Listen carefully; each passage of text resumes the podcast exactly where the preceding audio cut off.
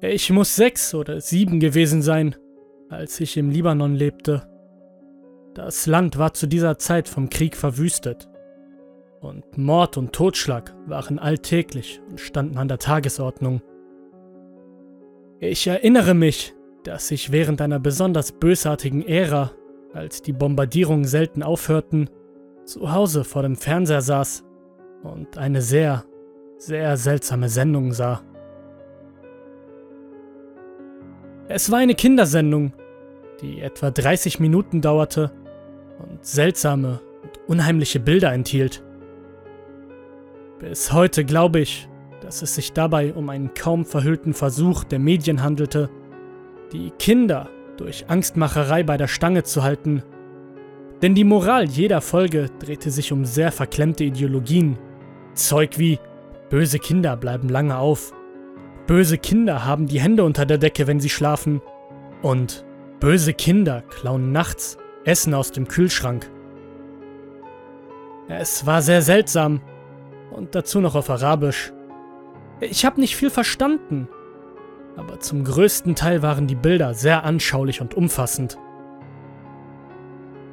Was mir jedoch am meisten im Gedächtnis geblieben ist, war die Schlussszene.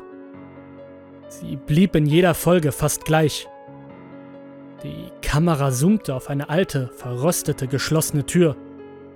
Je näher sie der Tür kam, desto mehr waren dann seltsame und manchmal sogar qualvolle Schreie zu hören. Das war extrem beängstigend, besonders für ein Kinderprogramm. Dann erschien auf dem Bildschirm ein Text in arabischer Schrift, der lautete, Da kommen die bösen Kinder hin. Schließlich wurden sowohl Bild als auch Ton ausgeblendet. Und das war das Ende der Episode. Ungefähr 15 oder 16 Jahre später wurde ich journalistischer Fotograf. Die Serie hatte ich mein ganzes Leben lang im Kopf und sie tauchte auch immer wieder sporadisch in meinen Gedanken auf. Irgendwann hatte ich genug und beschloss Nachforschungen anzustellen. Schließlich gelang es mir, den Standort des Studios ausfindig zu machen, in dem ein Großteil des Programms dieses Senders aufgenommen worden war. Nach weiteren Untersuchungen und schließlich einer Reise vor Ort fand ich heraus, dass das Studio inzwischen verlassen worden war und nach Ende des großen Krieges aufgegeben wurde. Ich betrat das Gebäude mit meiner Kamera. Es war von innen ausgebrannt.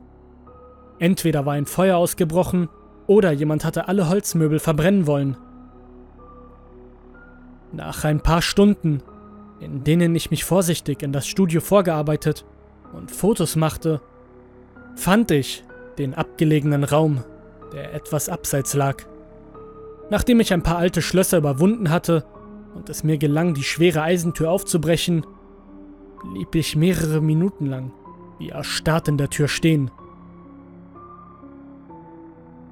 Blutspuren, Fäkalien und winzige Knochensplitter lagen verstreut auf dem Boden.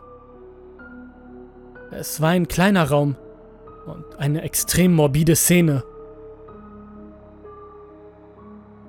Was mich jedoch wirklich schockierte und was mich schließlich dazu brachte, mich umzudrehen und nie wieder an diesen Ort zurückzukommen, war das vergitterte Mikrofon, das in der Mitte des Raumes von der Decke hing.